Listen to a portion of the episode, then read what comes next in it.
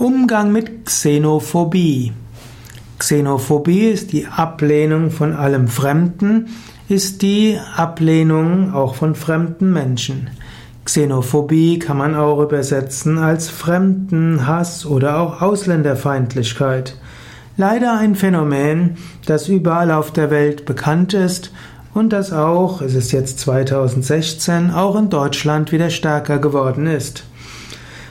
Xenophobie ist irgendwo im Menschen verankert, denn die Menschen wann sind immer schon Menschen gewesen, die andere Volksstämme bekämpft haben. Der Mensch hat gute Gründe, evolutionsbiologische Gründe, Fremden gegenüber irgendwo misstrauisch zu sein. Aber heute muss das nicht sein.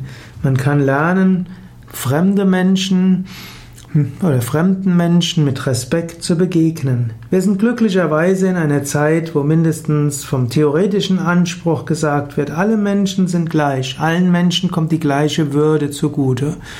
Und du selbst kannst zeigen, dass du mit unterschiedlichen Menschen gut umgehen kannst. Suche doch die Nähe von Menschen anderer Nationen. Sprich mal mit dem türkischen Geschäftsinhaber oder mit äh, der türkischen Verkäuferin. Im Urlaub sprich mit den Einheimischen.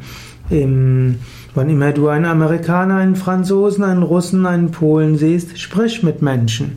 Xenophobie verschwindet am besten durch Vertrautheit.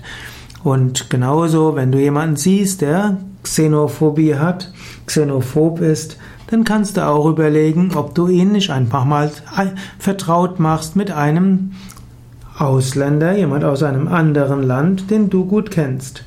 Xenophobie verschwindet am besten durch mitmenschliche Erfahrung.